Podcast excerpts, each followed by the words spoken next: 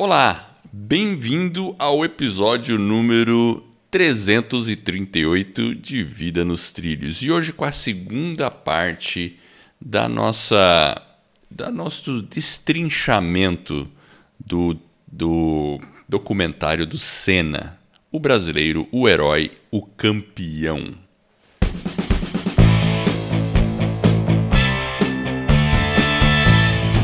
Meu nome é Edward Schmitz e Vida nos Trilhos é o podcast com a sua dose semanal de desenvolvimento pessoal e alta performance, onde eu e o meu parceiro de podcast a gente destrincha as técnicas e os comportamentos que vão levar você rumo às suas metas e seus sonhos.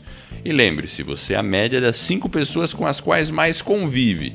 Então junte-se a esse time, pessoas como Senna, para começar a sua semana em velocidade máxima, tudo a ver com cena, rumo aos seus sonhos.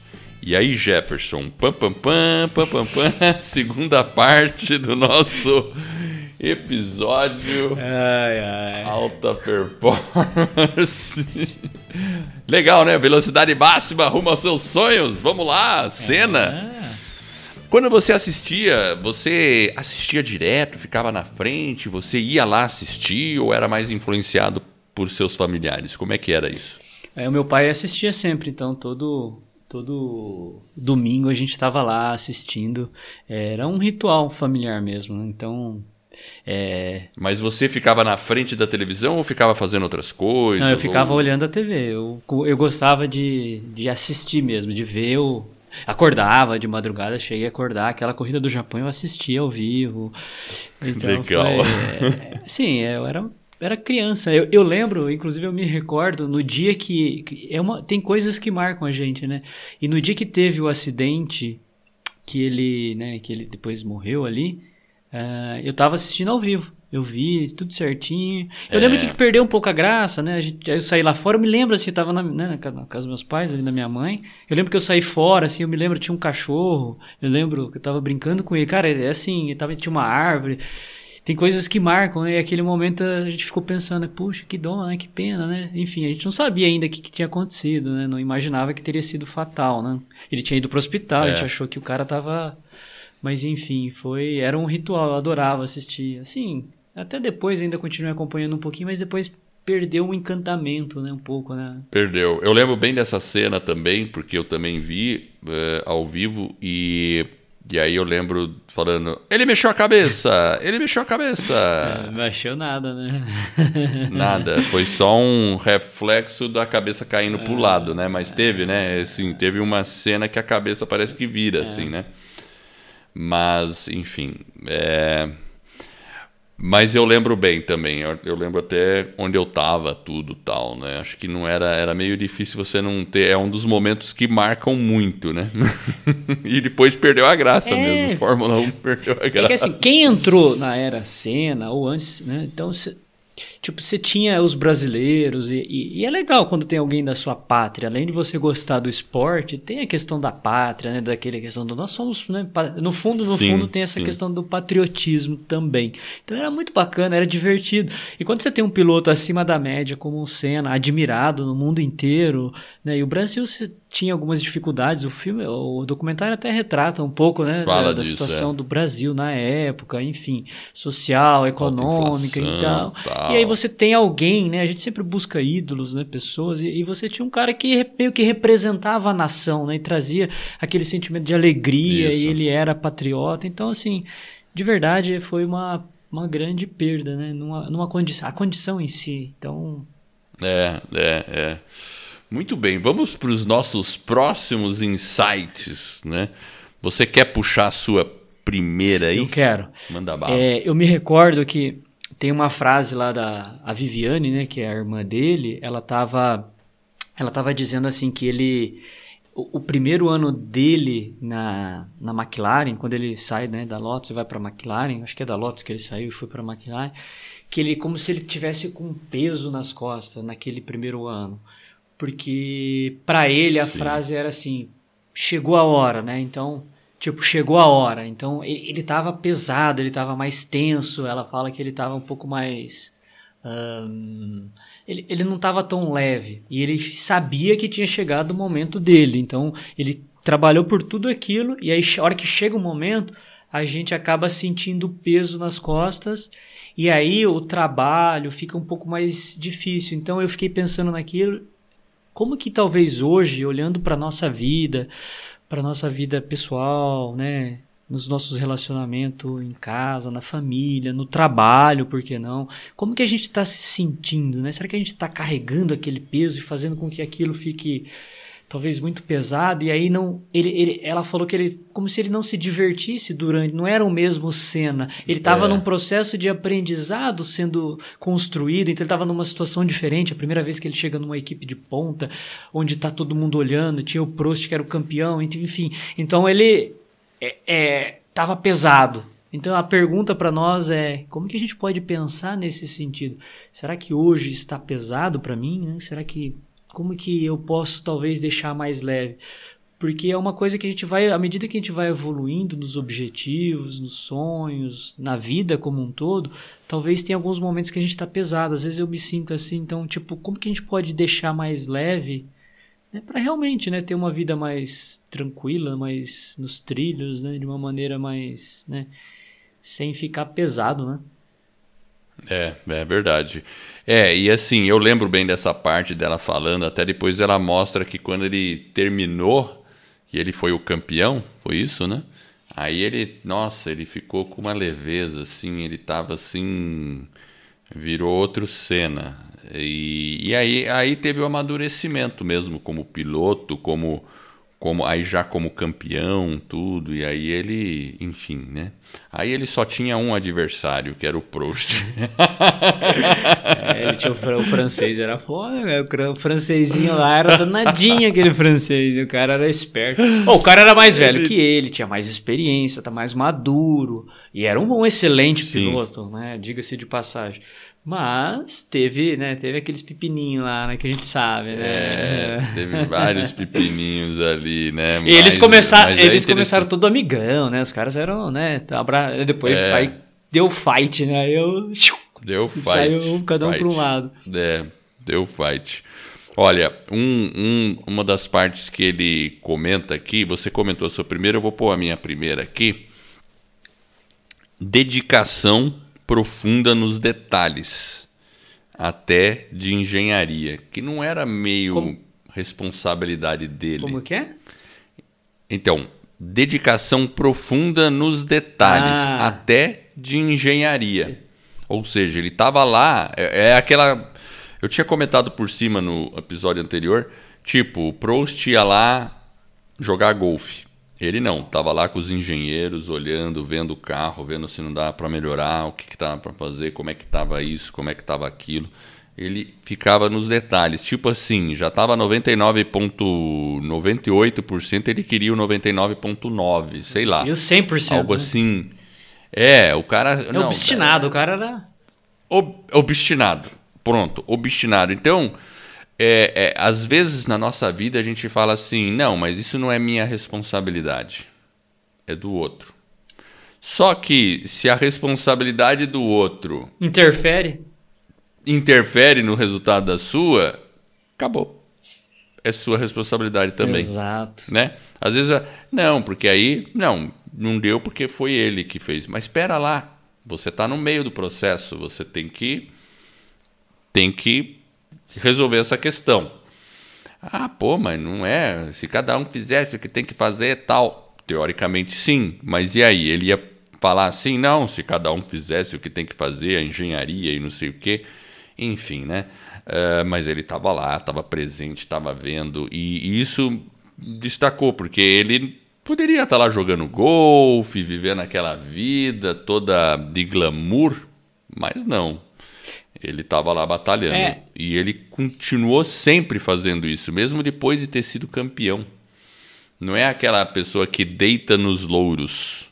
Né? Conquistou, agora é hora de relaxar e aproveitar. Não, ele não fazia isso. É, na, na verdade, essa obstinação que ele tinha, né, esse, esse desejo da vitória e tudo mais, aquilo que você falou, né? Tem os bastidores que a gente às vezes não vê, né? O próprio Proust, né? Ali no golfe e tudo mais, né? Ele tinha os momentos de relaxar dele, igual ele ia correr, ele, né? Igual ele mesmo falava que ele lia a Bíblia, enfim. Ele tinha outros, outras formas de relaxar, né? Outras formas talvez de descansar a mente dele, né? Enfim, ele tinha a, a estratégia dele.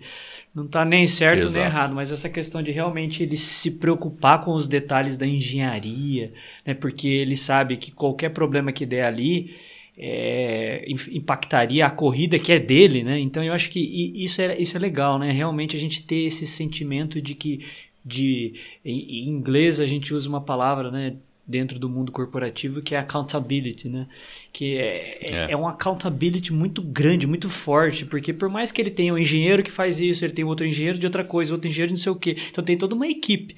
Mas apesar disso, ele volta e passa item a item, né? Então, tipo, mas no final quem tá lá dentro do carro sou eu. Então a responsabilidade também é minha, né? Então esse senso de accountability, é de, de ser responsável, de, de ser obstinado é impressionante, né?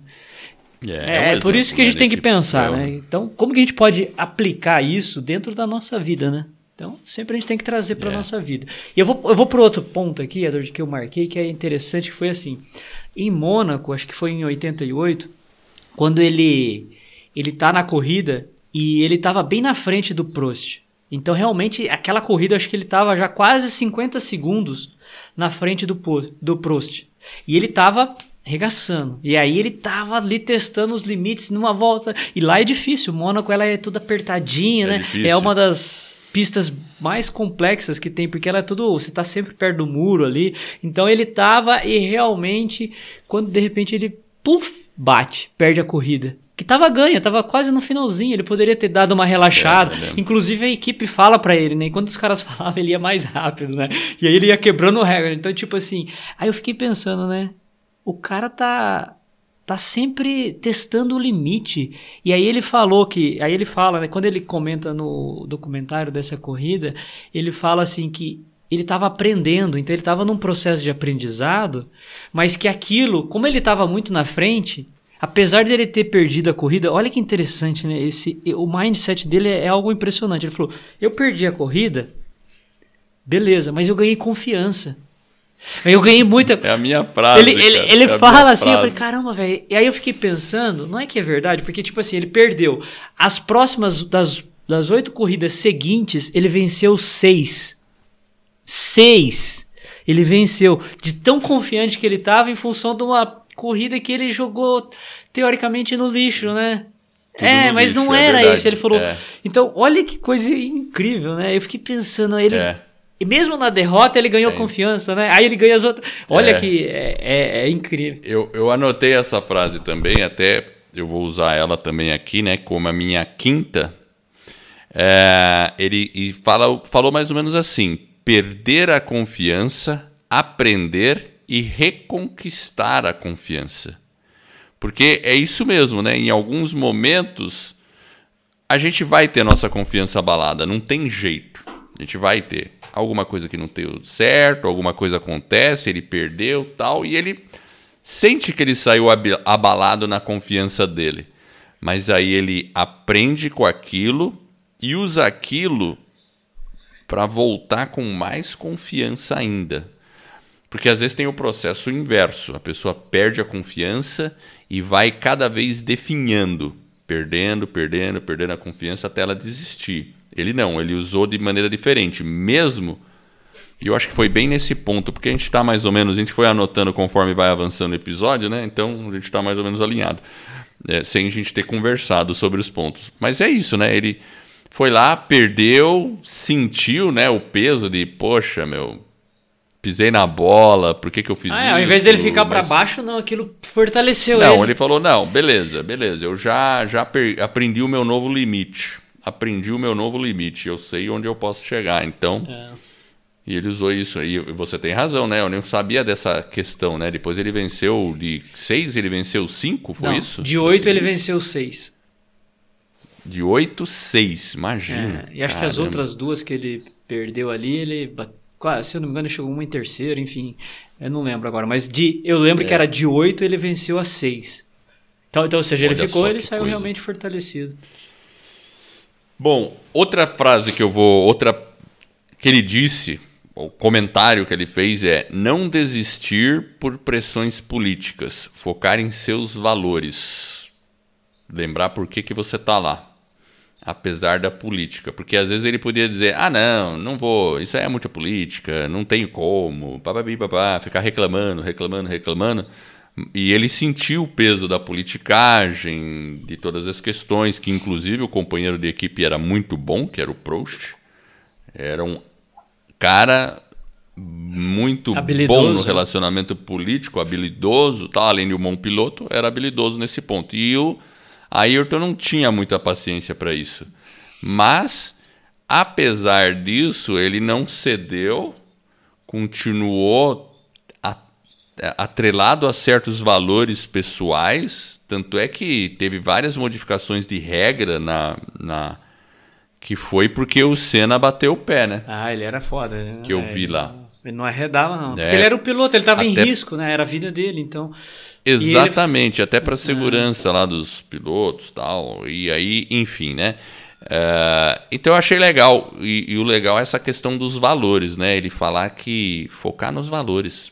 Achei muito legal. E, e pegando talvez até o gancho dessa questão de, né, os nossos valores, eles nos governam, eles definem quem nós somos e eles, ele influencia muito as nossas decisões. A gente não sabe às vezes por que, que eu tomo uma decisão A e não a decisão B, é por causa de um valor que às vezes é mais forte do que um outro valor e, e não tem errado, né? É questão de, de, de como que a gente prioriza os valores dentro do- do- da nossa vida. Então, essa questão de valores, ele em 90, eu lembro que ele bateu no Prost e ali ele era muito de vencer. Então, ele, como ele bateu no Prost e o Prost saiu, Foi logo na foi largada. logo não na foi? largada. É que assim, começa na verdade, né, para quem não, não conhece, na verdade na- na- no ano anterior, que é 89, ele o Prost para vencer, se ele né, estava ali na corrida, se o Prost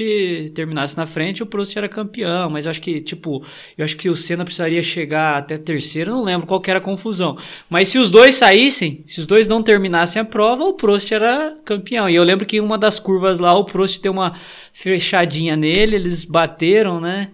E aí teve aquela trombadinha e enfim, no final ele até venceu no Japão, né, em 89. Só que aí o, o resultado foi cancelado porque ele passou naquela, naquela chicane lá que vai reto, e aí é como se ele tivesse supostamente a- aproveitado da, da curva, né? Aí teve aquele, aquela decisão muito polêmica, que aí foi mais política, eu acho que na verdade ele deveria ter levado em 89, porque é, foi injusto. O cara bateu nele porque realmente eu acho que o Prost queria ganhar o título, e ali ele ganhava, só que o Senna volta, né? Eu acho que foi essa daí, acho que se eu não me engano. Foi, Aí ele volta, e volta ele ainda. consegue, e aí os caras nos bastidores lá fazem aquela politicagem e ele perde. Então, a- apesar dele ter perdido, ele volta em 90 muito mais forte, muito mais resistente. Ele fala isso. Ele fala, É. olha, 89 foi foda, porque demora pra sair a decisão, inclusive. É uma confusão danada lá. Então tem os bastidores. Inclusive nesse negócio da chicane, agora usando isso aí, e falaram que ele não poderia ter ido em frente, teria que ter retornado. Mas o argumento dele é que retornar ele estaria quase que na contramão. Exato, e, por- e colocaria mais coisas em risco, né? Então, tipo, os outros. Então, tipo, fazia sentido ele continuar Fazia ali. sentido Foi total. muito político. E óbvio, tinha o manual, tinha a regra também que dizia que não podia, enfim. Mas tinha uma interpretação. né? Então, tipo, eu É. achei que foi meio sacana em 89, só que em 90, quando ele bate no. No Prost, e o pessoal fala: Ah, você fez a mesma coisa que você falou que não podia ter feito em 89. Aí, voltando na questão dos valores, ele se questiona os valores dele. Ele fala: Não, mas será que eu fiz isso mesmo? Não, eu sou. Eu- Não, esse é o meu estilo de, de, de pilotar. Eu sou agressivo mesmo, eu vou pra cima, eu vou vencer, né? Então, em algum momento ele começa a se questionar, porque o mundo, né, tem a questão. O mundo tava olhando pra ele. E aí ele falava É. assim, puxa vida. E ele começa a se questionar. Talvez em alguns momentos na nossa própria vida a gente questione os nossos valores, né? Pô, será que eu fiz certo? Será que não? Mas se você tem aquele seu valor muito enraizado, que o, o valor raiz dele era alta performance, né? Ele punha faca nos dentes e ia pra cima. Mas ele se questionou porque todo mundo em volta tava falando, pô, mas você foi sacana. Ele falou, não, a, a entrada da curva era minha e tal. E aí a gente é um pouco pat... Esse é o É meu, o meu estilo, estilo, tal. E, enfim, eu preciso dirigir porque eu quero Eu- vencer. E, eu, e, e o cara sabe que eu não vou arredar o pé Não, agora. E às vezes é. Então a gente tem. E se isso vai causar uma colisão, é o que aconteceu. Exatamente. Achei muito. Enfim, né? É, é bem, bem interessante isso aí, né? O... Bom, eu vou falar outra aqui que é mesmo. É bem, essa é bem forte, né? Assim, eu acho que é uma das mais fortes, né? Que ele fala assim: mesmo em face da morte, não desistir e superar. Essa aí é mais, mais. Porque no caso dele, era isso mesmo, né? Mesmo ele tenha, ele sabe que ele podia estar correndo esse risco de vida, né?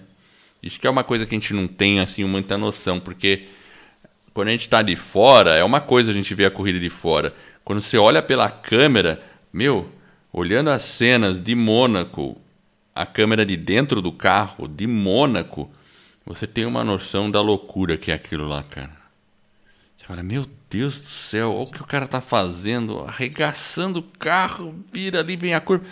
Assim, se o cara não decora a pista, ele não consegue fazer. Ele tem que saber como é a pista.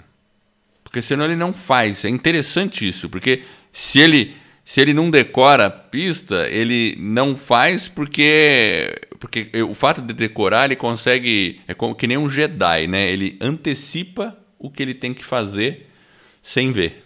É, é, é, E ele ainda corria em Mônaco com chuva, né? é, ele, ele visualizava, né? Então ele, ele tinha, ele fazia Visualizava. visualizações, né? Ele, É, e, e, e, e, e quando tá com chuva, que vem aquela névoa, você não tem. Cadê a curva? Opa, chegou. Se você pensa assim, passou já, acabou. Ele sabia onde estava a curva, sabia o tempo da curva, virava. Eu lembro que uma vez eu vi uma. Não, não apareceu nesse documentário, mas parece que quando ele entrava no túnel em Mônaco, depois me confirma se isso é verdade, ele fechava um dos olhos mantinha um aberto, aí depois ele invertia para não dar aquele aquele ofuscamento da claridade e da escuridão. Então quando ele ia chegando perto do túnel, ele deixava um olho fechado. Aí ele abriu o olho que estava fechado dentro do túnel para ele ter já estar acostumado com o escuro e vice-versa. é, Cara, eu vi uma vez isso. Eu não sei onde eu vi isso aí, mas talvez. é, é, parece que é uma técnica mesmo, né? Porque quando você sai da luz e vai pro escuro, né? Você Exato. tem o escuro, claro, que tem esse contraste, a gente demora um pouco para perceber. Então ele, ele usava essa técnica, né? É, É, enfim, mas eu achei interessante, né? Mesmo em face da morte, não desistir e superar.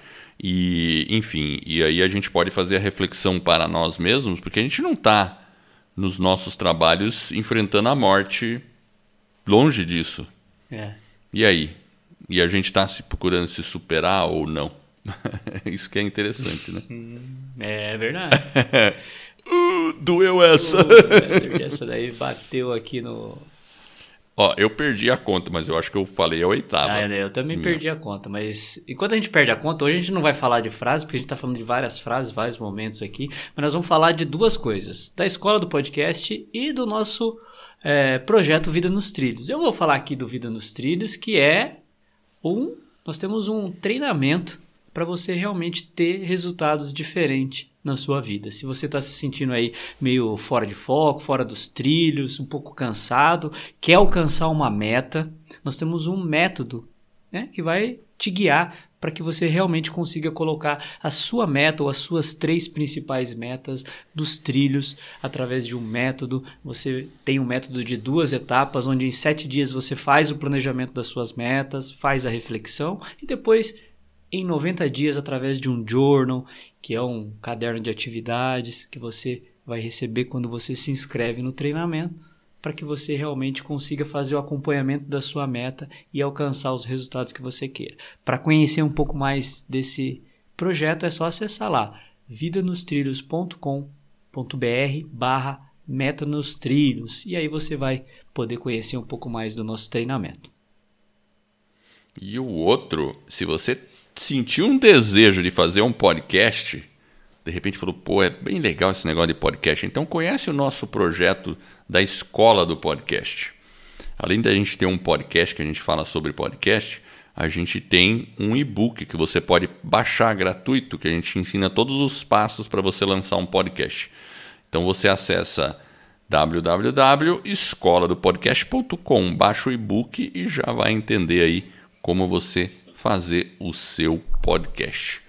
Bom, vamos lá. Você tem mais uma aí, Jefferson? Eu tenho uma coisa aqui que eu acho que você comentou brevemente no episódio anterior, que era a questão da quando ele vence no Brasil, né? Então ele tinha essa, essa vontade e ele nunca ganhava, né? Então ele teve quase bateu na trave, mas em 91, quando ele ganhou, eu lembro que é, ele acho que ele tinha só a sexta marcha e faltava ainda sete voltas. Então, teoricamente, a equipe, o pessoal já tinha meio que desistido, né, de Falaram, não, não vai dar, alguma coisa, reduz, enfim. Teve lá a conversa dele com os mecânicos, mas, cara, o sujeito, quando quer alguma coisa, o bichinho era danadinho, né? Então ele, ele foi com as sete, naquelas sete últimas voltas lá, com apenas a sexta marcha. Imagina, você dirigir um carro só com a sexta marcha. Naquela época era mais mecânico ainda, tinha pouca eletrônica. E ele arrastou o carro realmente ali no braço. E o cara venceu, Porque né? A sexta, a sexta marcha é a maior no caso do Fórmula 1 ou tem Ah, eu não, tem não mais? eu acho que né? eu não lembro, mas acho que tinha talvez alguma uma ou duas a mais, mas enfim, ela era quase a máxima ou já era a máxima. Eu sei que tipo, ele tinha ele tinha que reduzir em algum momento, mas ele foi meio que exigindo do carro, né? Então, ele mudou o estilo de, de dirigir, como que ele freava, enfim, o cara é um gênio, né? Ele, Ele adaptou adaptou- tudo para continuar dirigindo naquela rotação. Isso, eu acho que tava. Não lembro se tava chovendo. Não. É, eu, sei- eu sei que, tipo assim, de verdade, o cara tem que acreditar muito e querer muito, né? Pra conseguir fazer o que ele fez ali naquela corrida. Eu lembro que. Foi, acho que foi essa que ele saiu exaurido do carro. Que, tipo, o pessoal Exato. Teve que. Aí ele não conseguia nem levantar os bracinhos, lembra? Que ele não conseguia levantar, acho que o troféu, né? Exato. Ele tava realmente, tipo, e realmente, né, para você ter resultado, às vezes alguma coisa vai exigir um sacrifício e um esforço é, realmente fora de série. E vale a pena. Ele mesmo falou lá depois, né? Vale a pena, mas exige. E às vezes a gente não está disposto a pagar o preço. E tem que, às vezes, pagar o preço, né? É, com certeza. Eu também anotei essa aqui, sabe, Jefferson? Acho que foi bem no final, porque ele falou que em... o, o que me chamou a atenção é ele falar que quando ele venceu, ou no momento prestes a vencer, ele falou que sentiu a presença de Ah, Deus ele- naquele momento da vitória. Ele falou de uma maneira, e isso também gerou um monte de questionamento, né? Foi outra coisa que gerou um questionamento grande, né? E eu achei interessante isso, né? Porque mostra, assim, o que, que me lembrou isso, tá? Me lembrou o estado de flow que o pessoal de alta performance comenta. Porque quando você está no estado de flow, é aquele negócio que quando você começa a ler um livro, você até esquece que você está no mundo, parece que você entrou em outra realidade.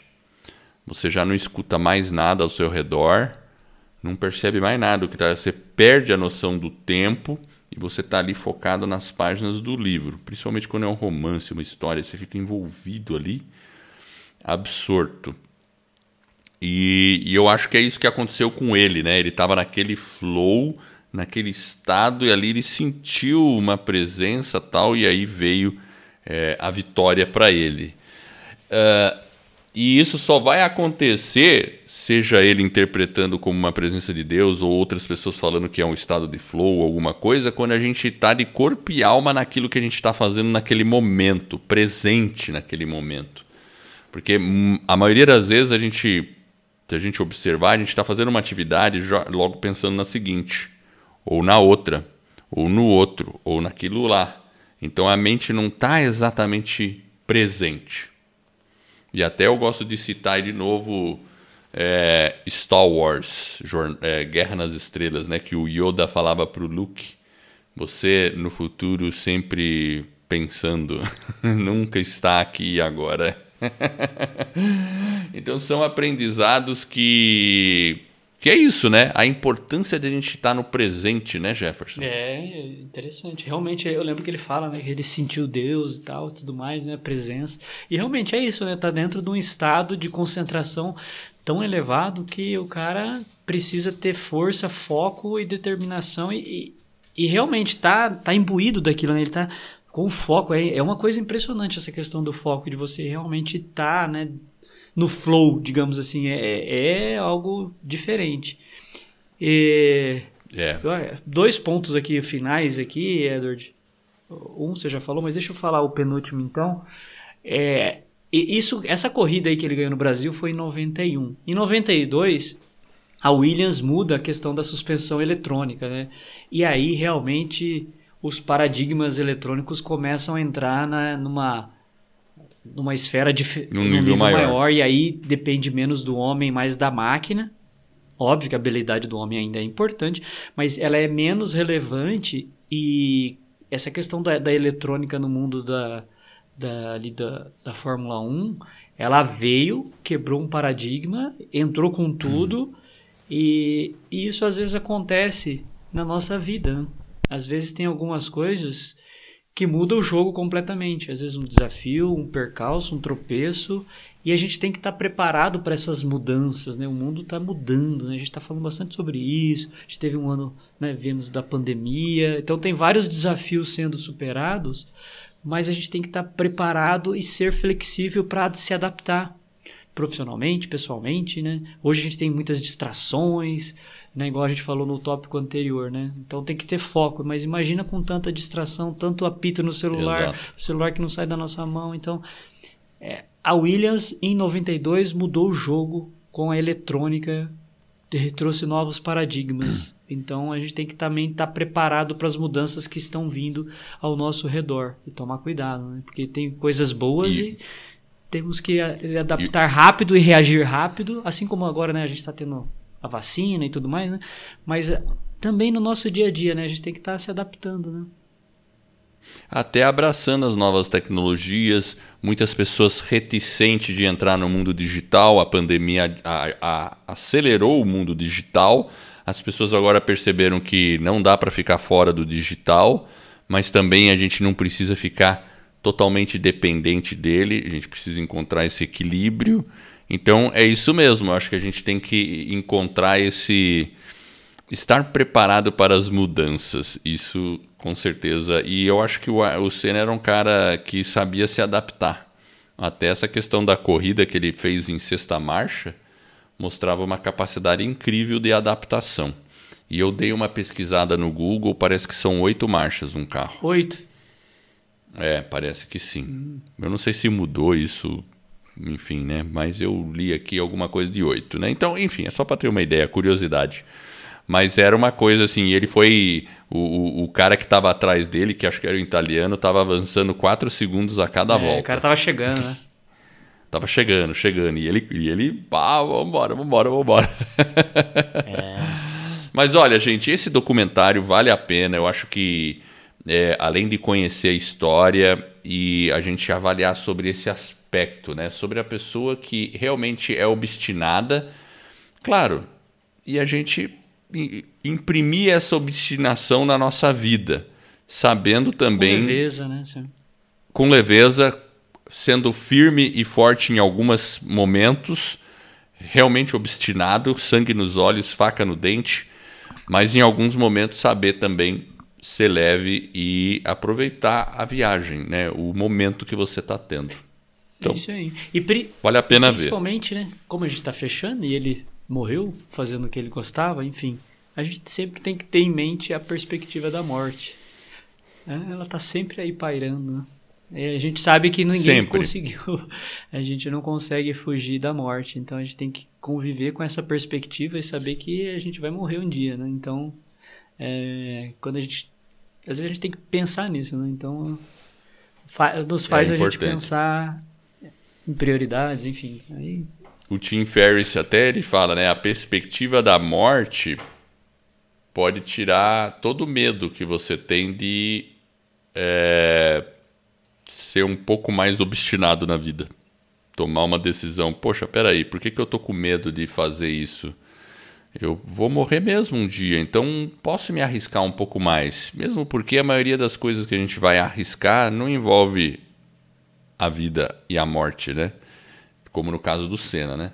Então, é, às vezes é o empreendimento que você quer fazer, às vezes é criar o seu podcast, a gente não faz porque tem medo de começar algo novo, do que as pessoas vão falar, e são coisas simples que só depende da nossa decisão de ir lá e fazer antes que a morte apareça né, na surdina, e a gente nunca sabe como ela vem, né?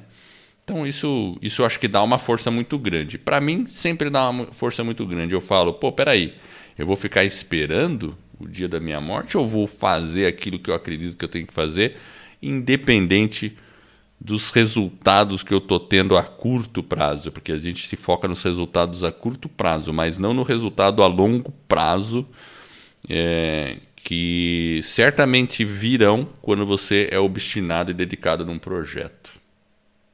Isso aí. Isso aí. Fechou. Muito bem, olha, e eu quero agradecer você que está nos ouvindo. Eu espero de coração que esse episódio e todos os outros que a gente já produziu e que a gente venha a produzir ajude você a colocar a sua vida nos trilhos, uma às suas mais justas aspirações. E se você gostou do podcast da nossa mensagem, assine o nosso podcast. Faça uma avaliação, quem sabe cinco estrelas. Ficaremos honrados. E esse suporte ele vai permitir que o podcast ganhe reconhecimento e atinja mais pessoas. Ou seja, eu e você vamos estar ajudando outras pessoas a ficar no comando de suas vidas. E esse é um movimento que se inicia. Acesse também o nosso site vidanostrilhos.com.br. Eu agradeço a audiência e por essa jornada que está apenas no começo. Vida nos Trilhos, você no comando da sua vida.